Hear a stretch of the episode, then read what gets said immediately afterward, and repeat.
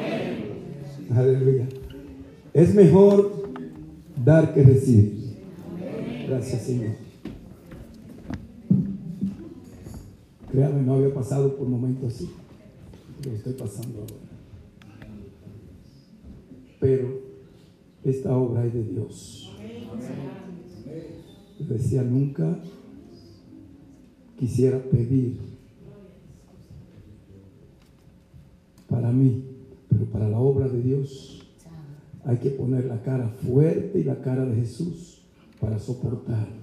Amén. Es mejor dar que recibir. Cuando usted da, te lo da con júbilo y con alegría.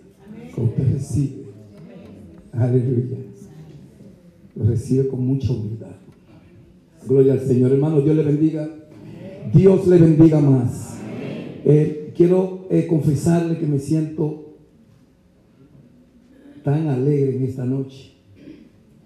Venía por ahí con la temperatura, sabe que la temperatura aquí ahora mismo es muy diferente a la de Santo Domingo, ¿verdad? Yo venía que muy frío. Y cuando entré por ahí, sentí la carisma del Espíritu Santo. Aleluya. Comencé a sudar. Créanme, mis hermanos, el Espíritu Santo está aquí. Y Él está aquí. Yo quisiera cantar un, un himno, si era un coro, si es si ustedes me ayudan. Hermano, nos vamos a gozar en esta noche. Créanme que nos vamos a gozar en esta noche. Aleluya. Si el pianista me ayuda y ustedes me ayudan, es un coro que todos se lo saben. En, el- en- en la vida, en la iglesia de Dios, de la profecía, ahora tenemos muchas iglesias que son un chin más modernas, que lo que le gustan es cantar canciones de esta liviana, muy bonita que hay ahora. Pero los himnos del himnario de gloria. Aleluya, vale la pena. Amén. Hermana, gracias por ello. Me ministraron en esta noche con esos himnos del himnario. Ya usted puede estar seguro, hermano, yo estoy satisfecho porque esas hermanas con esos himnos me llenaron, pero nos vamos a gozar en gran manera. Luchó Jacob, ustedes saben eso, ¿verdad? Aleluya. Oh, gloria a Dios. Oh. Luchó Jacob. Y luchó Jacob.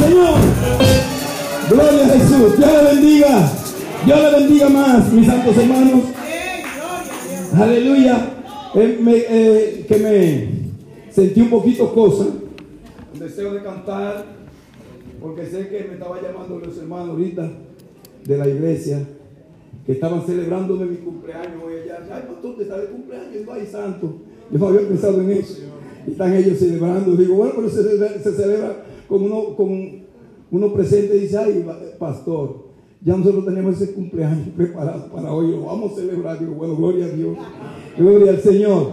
Me siento muy alegre y regocijado de nuestro Dios. Mis hermanos, vamos a abrir la Biblia, la palabra de Dios, en el libro,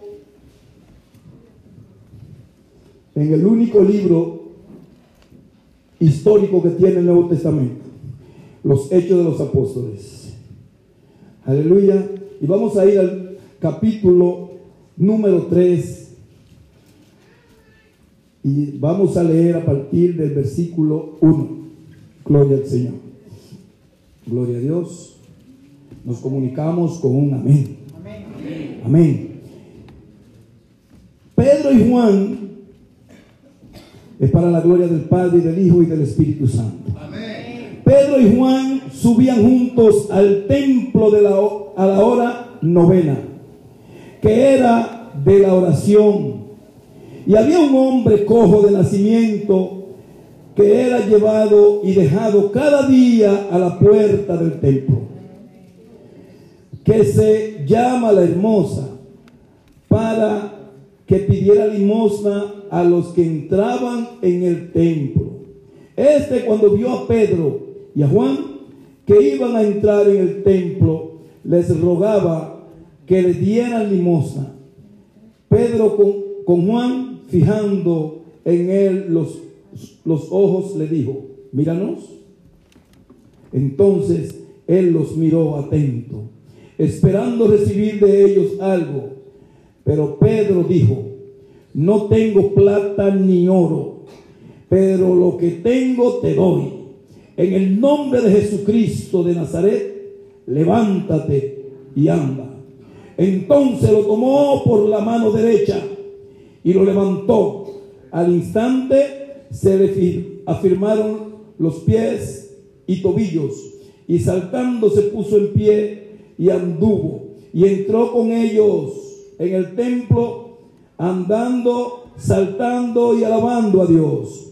Todo el pueblo lo vio andar y alabar a Dios y lo reconocían que era el que se sentaba a pedir, a pedir limosna a la puerta del templo, la hermosa, y se llenaron de asombro y espanto por lo que le había sucedido. Gloria al nombre de nuestro Dios. Amén. Que la gracia del Señor siga siendo derramada sobre su pueblo. Amén. Gloria al Señor. Pueden sentarse mis santos hermanos. Gloria a Dios. En esta tarde, gloria al Señor. Le agradezco a nuestro Dios que nos da esta oportunidad para poder hablar de su santa y divina palabra. Saben, hermanos, que la, el libro de los Hechos es el libro que no se ha terminado todavía de, de- cerrar, está abierto. Nosotros vamos terminando los hechos de la iglesia. ¿Sabían que los libros de los hechos es un libro histórico que no se ha terminado de escribir? Porque los hechos de la iglesia siguen siendo escritos. Y usted y yo seguimos haciendo más hechos para la gloria de Dios. Amén. Todo lo que sea, lo que nosotros vamos haciendo, son hechos para la gloria de nuestro Dios. En ese momento en que se escribió este pasaje, lo que estaban escribiendo los hechos eran los apóstoles de Jesús todavía. Ya Cristo se había ido. Pero Pedro y Juan dicen que cuando fueron a entrar al templo, la hermosa, ellos vieron ese paralítico, ese hombre que estaba pidiendo limosna. Ese hombre tenía una enfermedad física que no podía ser curada en aquellos tiempos. Quizá en estos tiempos podría ser, porque la, la- medicina y la ciencia ha desarrollado bastante. Yo he visto ciertas operaciones que hacen a ciertas personas que es una maravilla. Pero en aquel tiempo no era posible resolver eso a menos que Jesús, que nuestro Dios, nuestro Señor, no interviniera. Y Dios siempre tiene, el Señor siempre tiene algo especial para traer salud al pueblo. Amén, gloria a Dios. Así era también el estanque de Bethesda, amén, donde llevaban a los enfermos para que el primero que entrara recibiera salud. Pero en este momento no era en el estanque de Bethesda, era en la puerta del templo. Saben, hermanos, que cuando las personas van al templo llevan un corazón conectado con Dios. Por esa razón usted ve en las puertas de los templos personas pidiendo, personas eh, esperando una limosna. Aquel no esperaba salud, aquel hombre esperaba algo de dinero para comprar, alguna limosna de plata o de oro, pero no sabían, él no se imaginaba que aquellos hombres que venían ahí eran parte del reino de Dios en la tierra. Y que en ello estaba manifestado el poder de nuestro Señor Jesucristo, que en esos tiempos ya cerquita se había ido a los cielos. Cuando nosotros vemos una persona enferma de una- un problema físico, nos preocupamos mucho, mis hermanos. Nos sentimos tristes, oramos por ello y tratamos de ayudarlo a recibir su salud. ¿Por qué? Porque estamos mirando una enfermedad física en esa persona. Pero existen enfermedades que no son físicas y que la persona se ve sanito y caminando y sin embargo está muy golpeado y está muy enfermo en el alma. Así es. Yo quiero hablar de esta enfermedad. Porque la enfermedad del alma es la enfermedad que le está haciendo daño aún al pueblo de Dios. ¿Sabían? ¿Cuántas personas usted lo ve cantando y cuántas personas usted lo ve adorando? Pero hacen una muesca que usted en el fondo le ve de dolor. Porque traen una enfermedad en su alma que está lastimado desde no se sabe cuándo. Nosotros los hijos de Dios, el pueblo de Dios, somos los que tenemos la salud para esa gente. Y sin embargo, a veces nosotros, nosotros sabiendo que tenemos la salud para sanar el alma, que es el único que sana el alma, es Jesús. A veces nos descuidamos y nos mandamos a buscar con la ciencia, con los psicólogos, a buscar salud con los psicólogos que no nos van a dar salud. No, hermano, no. La salud del alma la, la cura nuestro Señor Jesucristo. La salud del alma se cura con la palabra. La salud del alma se cura con la unción del Espíritu Santo. Gloria al nombre del Señor. Aleluya. Así, ustedes no se imaginan. Gloria al Señor. Yo soy un pastor nuevo, pastoreando. No tengo, tengo tre- 13 años pastoreando esa iglesia. Me gustaba estar como está el, el líder. Yo trabajaba, estaba en la iglesia con Piedad Martínez y era líder de caballeros y me sentía también con un grupo de hombres santos. hermanos santos, hombre que yo me sentía bien liderándolo. Aleluya. Pero el hermano, el obispo, gloria a Jesús, me agarró y me mandó a pastorear. Gloria a Dios.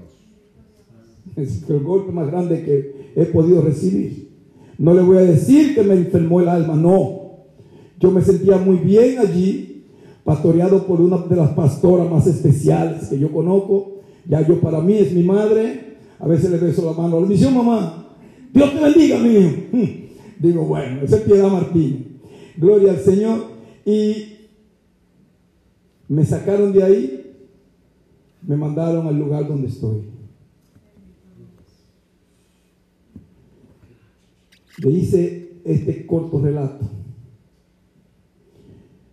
para decirle lo siguiente.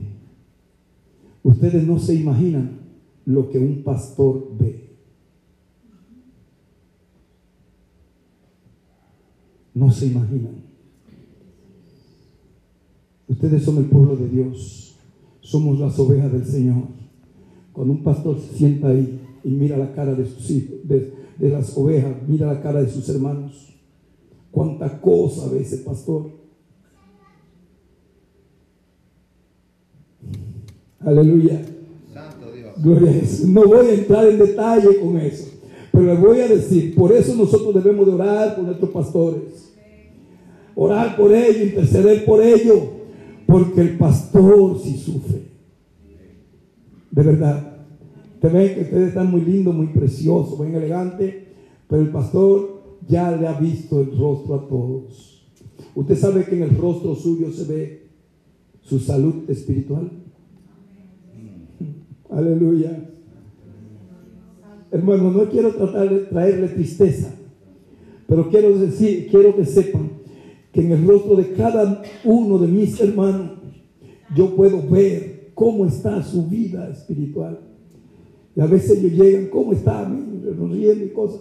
Y la mueca de un dolor se ve allá. Santo Padre. Un dolor en el alma.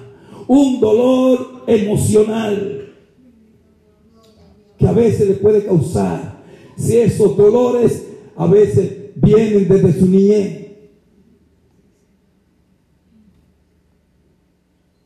Cuando una madre le dice a un niño o una niña, wow, me, me, me, me pesó haberte tenido, muchacho. Ay Dios, querida. Esas son heridas, hermana, que no la cura ninguna ciencia. Esas son heridas que están ahí sufriendo, lastimando a ese muchacho. Llega hombre o llega mujer y crece y está ahí.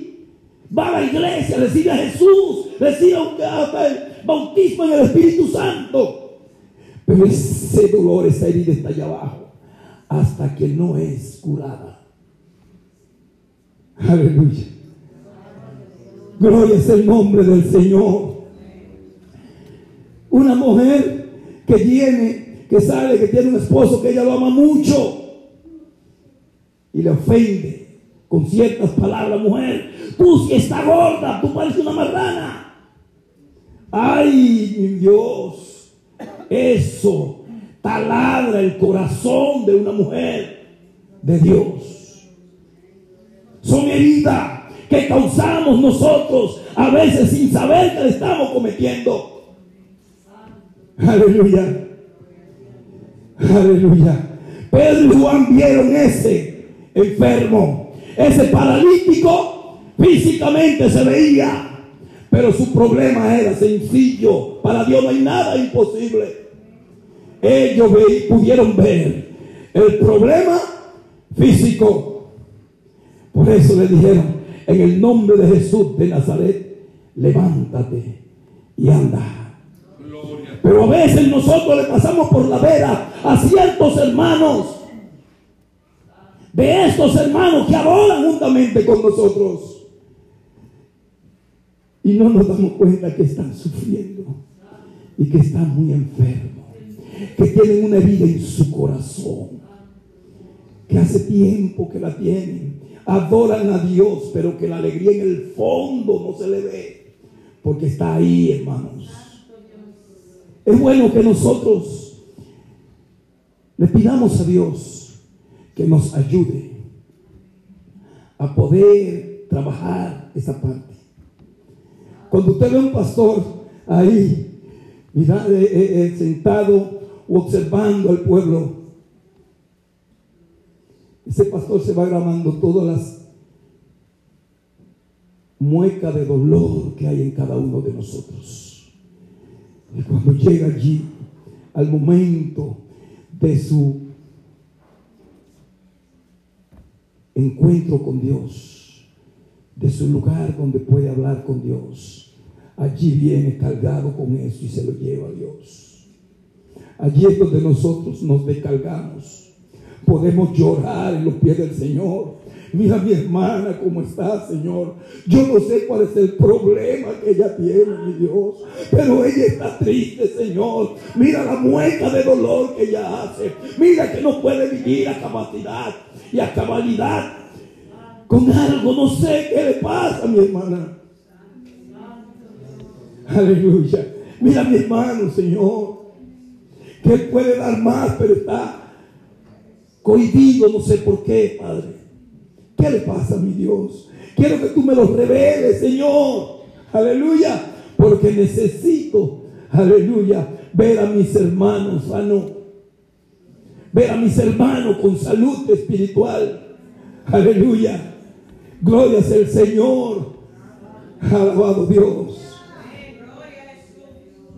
Le digo esto, hermano. Aleluya. Gloria a Jesús. Porque esta es una iglesia, como dice el pastor, que está bien fundamentada en la palabra. De verdad, mis hermanos. No son todas las iglesias de, de, Dios de la profecía que están adorando a Dios con signario de gloria y de triunfo. Eso vale la pena, hermano. Cuando nosotros estamos apegados al Señor, que comenzamos a alabar con un espíritu, aleluya, enamorado de Dios, con un espíritu de adoración a nuestro Dios, el Espíritu Santo entra y comienza a moverse, comienza a bendecirnos, comienza a traernos paz, comienza a mover a su pueblo, aleluya, gloria sea el Señor. Bendito es el nombre de nuestro Dios. Como le decía ahorita, yo me sentía así. Me siento así. Porque sé que el Espíritu Santo está aquí. Yo no sé si ahí se siente lo que yo estoy sintiendo. Aleluya. Estoy sintiendo, aleluya, una, un gran fuego en mí. Aleluya. Gloria al Señor. Bendito es el nombre del Señor.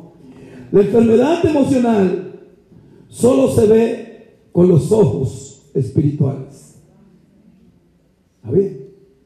No se ve con ojos físicos, porque las enfermedades emocionales son abstractas.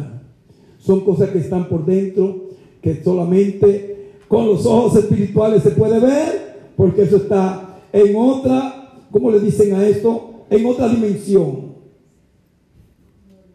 en una dimensión espiritual, es que está la enfermedad emocional. Cuando nosotros nos destruyen nuestra emoción, nosotros estamos sufriendo por dentro. Hay momentos que usted ha recibido ciertas heridas emocionales, que usted llega, ora, lee la palabra, adora a Dios, se recuesta y cuando usted trata de despertar está lavado en lágrimas. ¿Por qué? Porque está herido emocionalmente o herida. Porque es lo mismo. Amén. Gloria al Señor. Aleluya. Dice que las lecciones que nos causan las enfermedades emocionales son causadas por personas que no entienden lo profundo que están viviendo. hiriendo profundamente. Ni siquiera saben. Porque a menos que no sea un sádico, no puede entender, aleluya, lo profundo que está hiriendo a esa persona. Gloria a Jesús. Nosotros somos el pueblo de Dios. Amén. Y esperamos que nunca se nos vaya a escapar hacerle una herida a nuestros hijos emocional. Una herida a una persona que esté con nosotros. Una herida emocional, aleluya, que lo corte en su corazón. Que esa herida vaya sangrando, aleluya, hasta su adultez. Gloria es el nombre del Señor. Nunca debemos nosotros de caer en ese estado. Como les digo, ¿qué estado es este? Es un estado eh, eh, muy triste que nosotros no debemos de caer ahí. El hombre y la mujer de Dios está para dar salud, para dar vida, no para enfermar, no para golpear.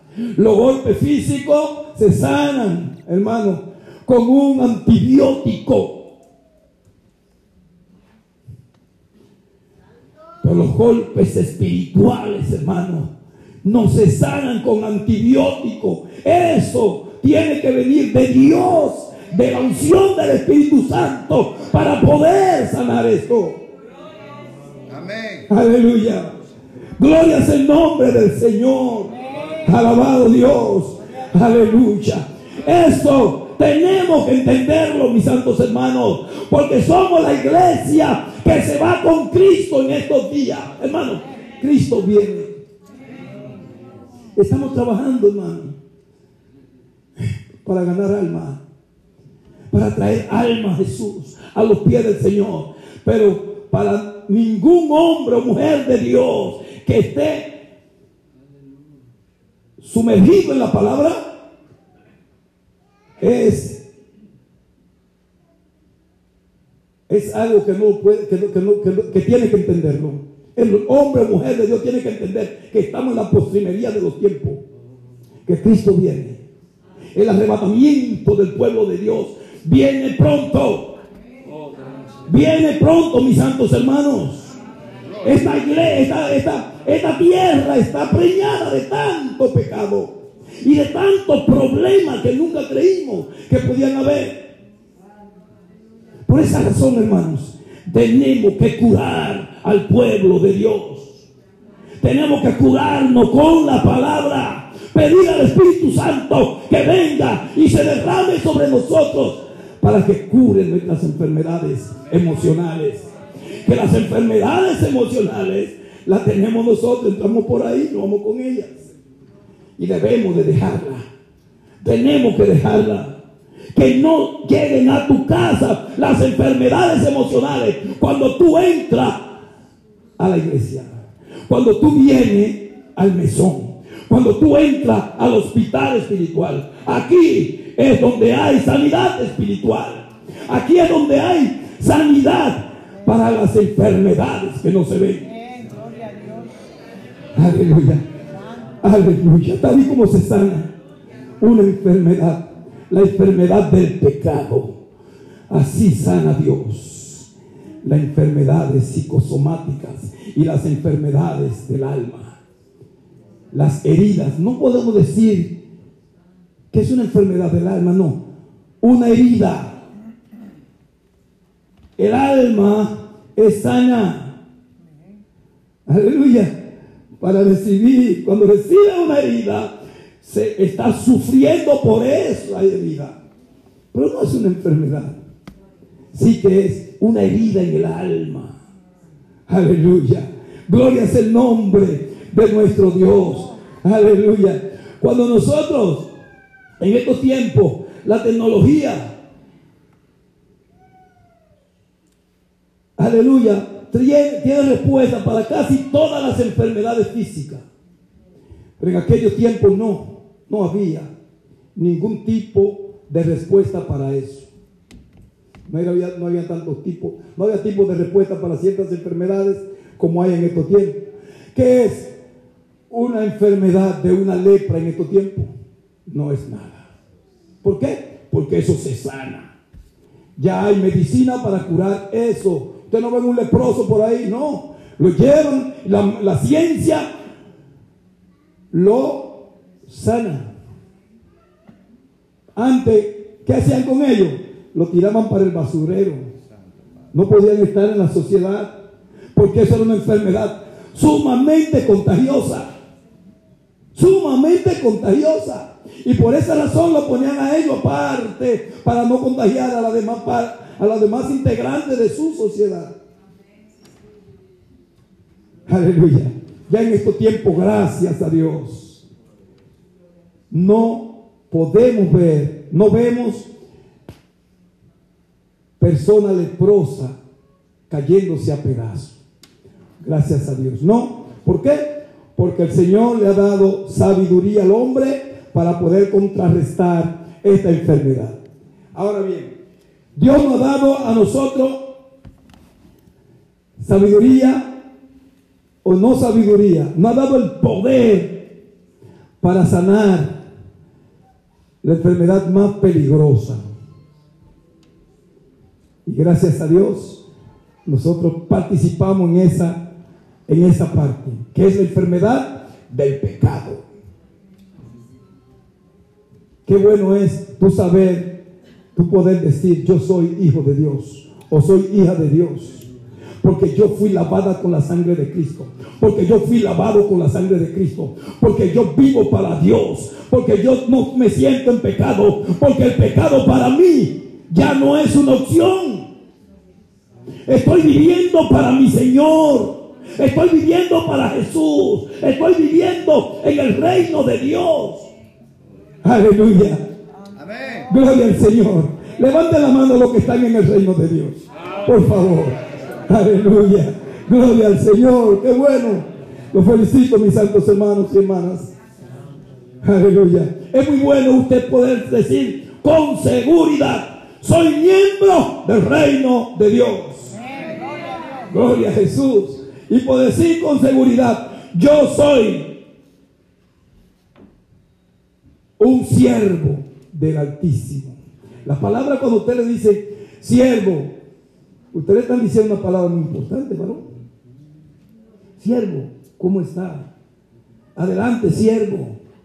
Estamos hablando de una persona que sirve al Señor. De una persona que sacó su vida para servir al Señor. Aleluya. Y en este tiempo, los siervos del Señor somos los encargados de sanar las heridas emocionales, las heridas del alma. Espero que usted me entienda, mis santos hermanos. Aleluya. Porque yo sé, yo sé, mis hermanos, que nosotros podemos hacerlo. Y que Dios nos dio el poder, nos dio, no ha investido de poder para hacer esta cosa. Amén. Amén. Usted ve como, un- como ningún demonio se atreve a pararse delante de usted.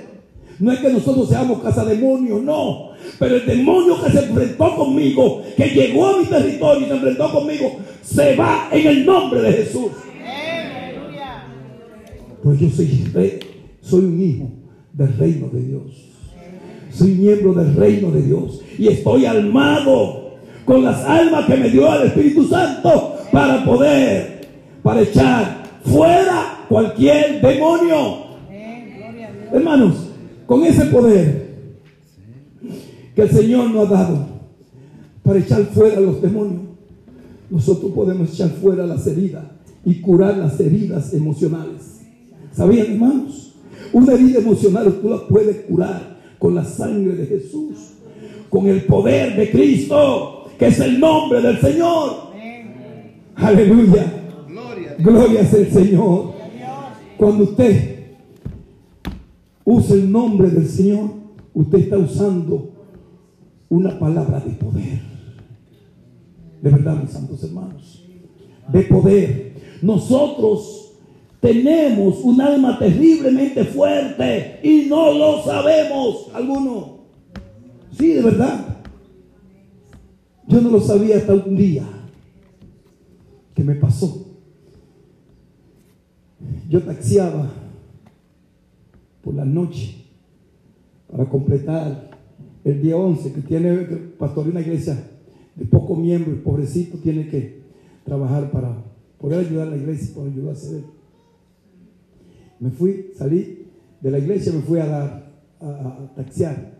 Se me subieron dos jóvenes muy elegantes. "Ah, ya no a, llaman lugar en la San Vicente, se llama la torre.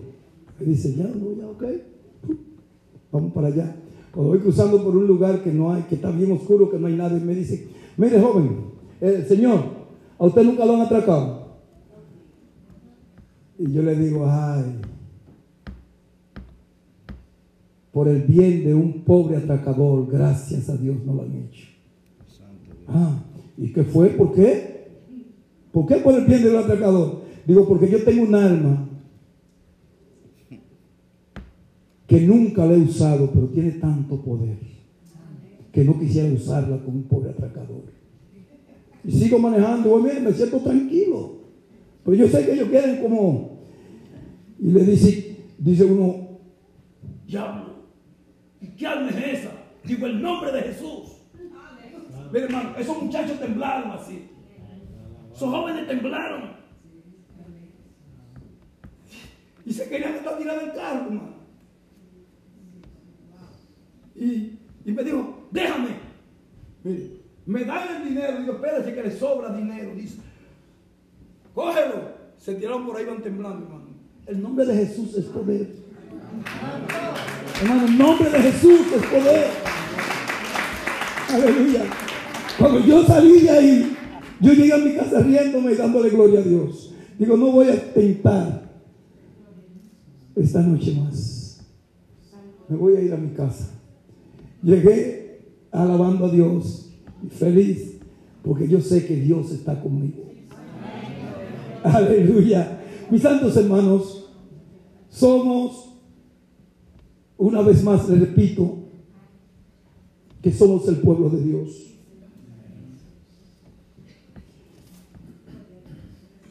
Y un día me dijo mi pastora Piedad Martínez en un mensaje, nos dijo que nosotros somos los guardas de nuestros hermanos. Gloria. Oye, ¿Qué es esto? Sí, tú eres el guardia, el guarda que cuida a tu hermano. Santo.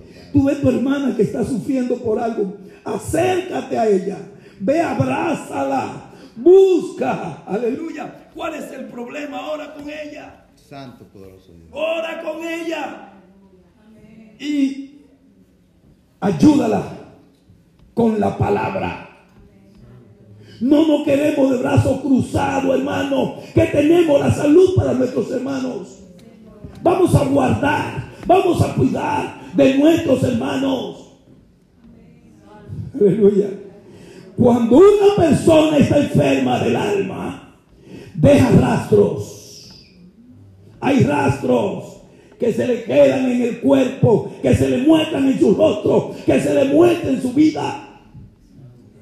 Y tenemos las iglesias llenas de hermanos que tienen problemas emocionales. Créanlo, mis santos hermanos. A veces usted está hablando con un hermanito, una hermanita, hermano, y no puede detectar y darse cuenta que ese hermanito está sufriendo por una herida que le causó su mamá, que le causó su papá, que le causó un hermano, que le causó alguien de la sociedad. Pero mire, las heridas que más duelen y que más profundo taladran son las heridas que vienen de una persona que usted ama. Ay, hermano, cuánto duele una herida emocional de tu padre. Eso duele. Cuánto duele una herida emocional de tu madre, de tus hermanos. Amén. Y algo más. lo peor. ¿Cuánto podría doler una herida emocional de tu pastor? Te mata. Por eso usted ve que ese hombre habla como habla. Ese hombre vive de rodillas. Ese hombre habla como habla porque él se cuida de no hacerle daño a sus hermanos. Aleluya. Hacerle daño a un hermano. Aleluya. Por los labios de un pastor le es algo totalmente terrible. Puede causarle entrar al infierno. Créanlo, mis santos hermanos. Gracias a Dios que nuestros pastores se cuidan. Amén. Aleluya. De verdad, hermano, nuestros pastores se cuidan. ¿Por qué? Cuando un pastor vive de rodillas, cuando un pastor ayuna, cuando un pastor hace silicio, cuando un pastor vive metido con Dios, es para que Dios lo ayude a no hacerle daño a sus hermanos. Aleluya. Y es así. Gloria a Jesús. En esta tarde. Aleluya. Yo quería hacer una administración en esta iglesia. Aleluya. Aleluya. Gloria a Jesús. Bendito es el nombre del Señor. Aleluya. Pero yo quiero que nosotros en esta tarde nos pongamos todos de pie, por favor. Vamos a ponernos todos de pie lo que puedan, por favor.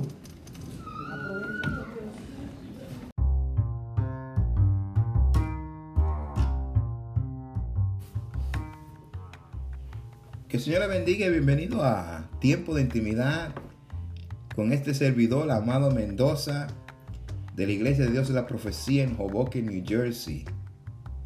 Que el Señor le bendiga y espero que se encuentren con bien, se sientan felices y contentos, sabiendo que tienen un Dios que le ama, un Dios que desea estar tan cerca de ustedes que Él dice, yo estaré en vosotros y con vosotros por medio de aquel que le ha enviado su Espíritu Santo. Aleluya, su nombre, gloria.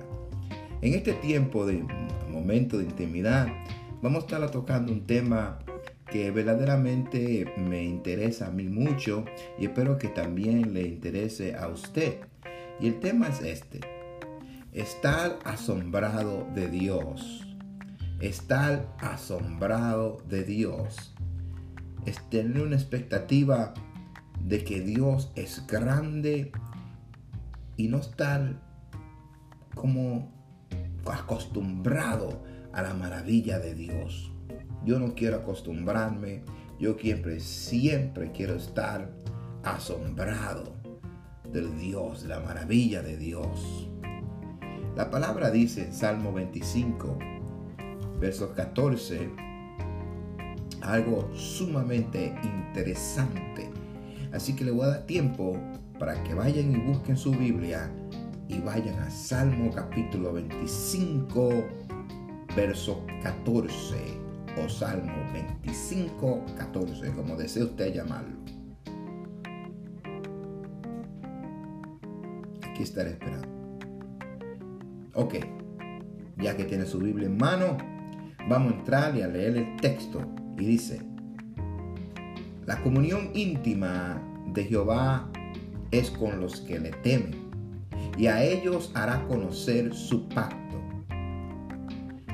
Una palabra nos enseña que hay una comunión íntima con Jehová. O sea, uno puede tener comunión con Dios, uno puede conocer a Dios, uno puede haber oído de Dios, pero hay una comunión más cerca que Dios le provee a aquellos que le temen, aquellos que lo respetan, aquellos que le dan reverencia, aquellos que le dan el lugar a Dios que Él merece en sus vidas, aquellos que apartan tiempo para estar con Dios, para buscar de Dios, para saber de Dios, para conocer a Dios. Dice que la comunión íntima de Jehová es con los que le temen.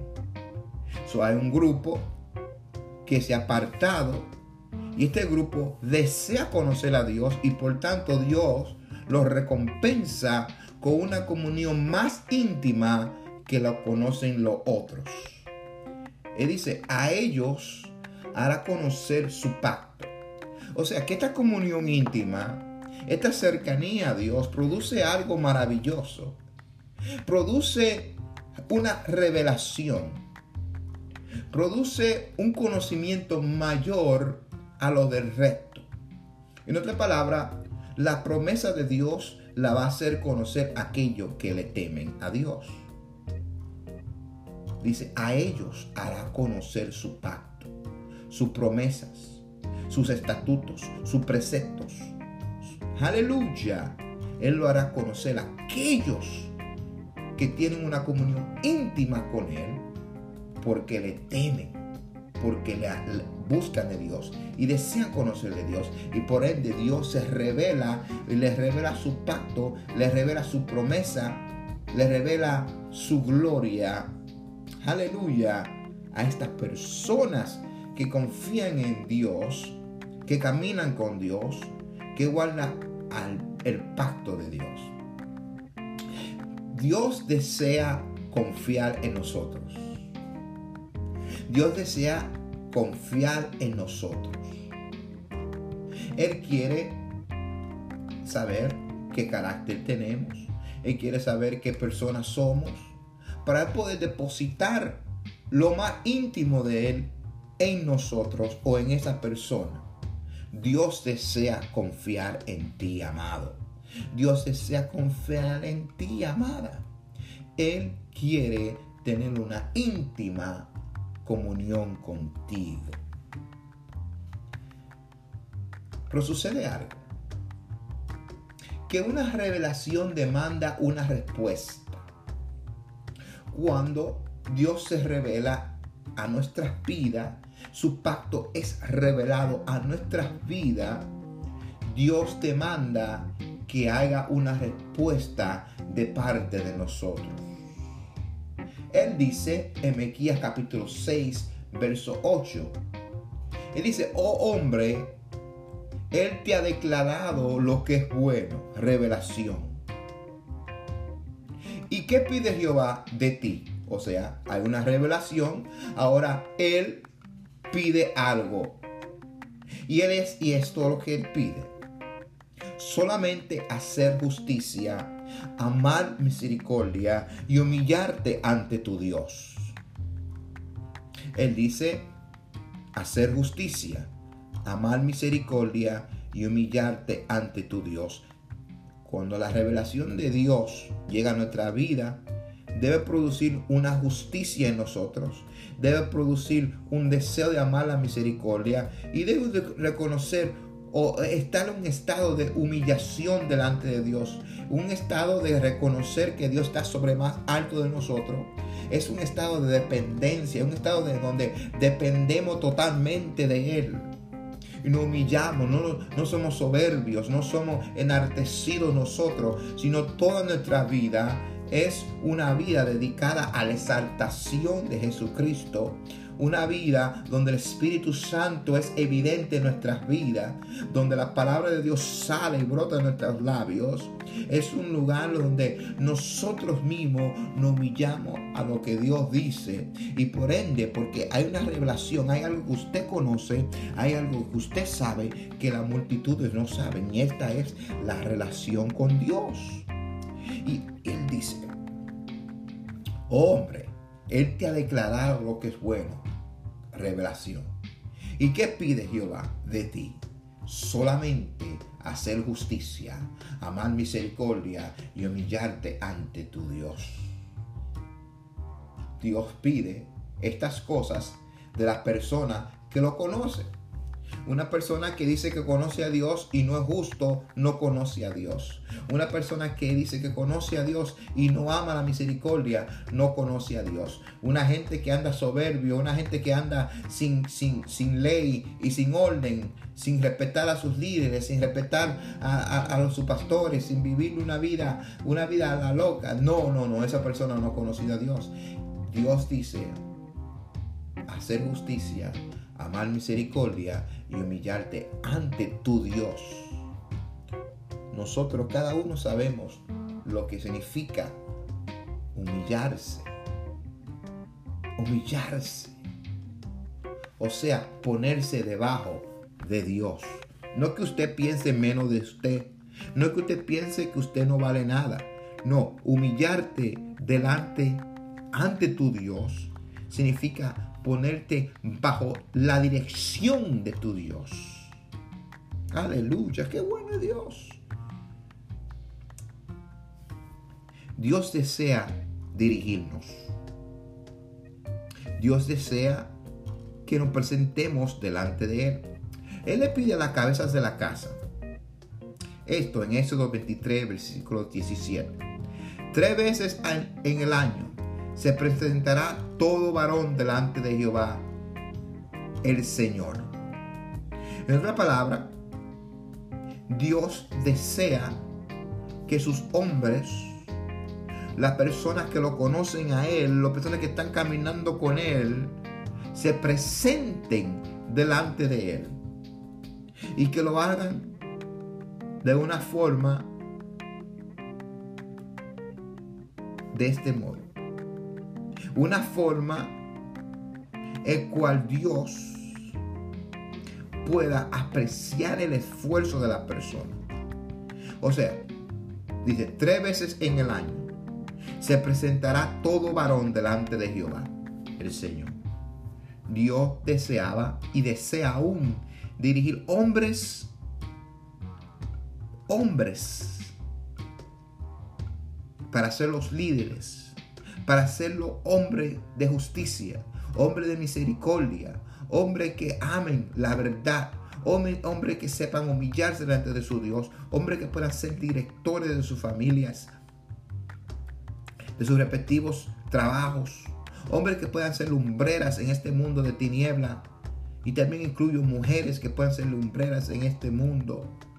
Dios desea tener una relación cercana con su pueblo. Él desea dirigirnos.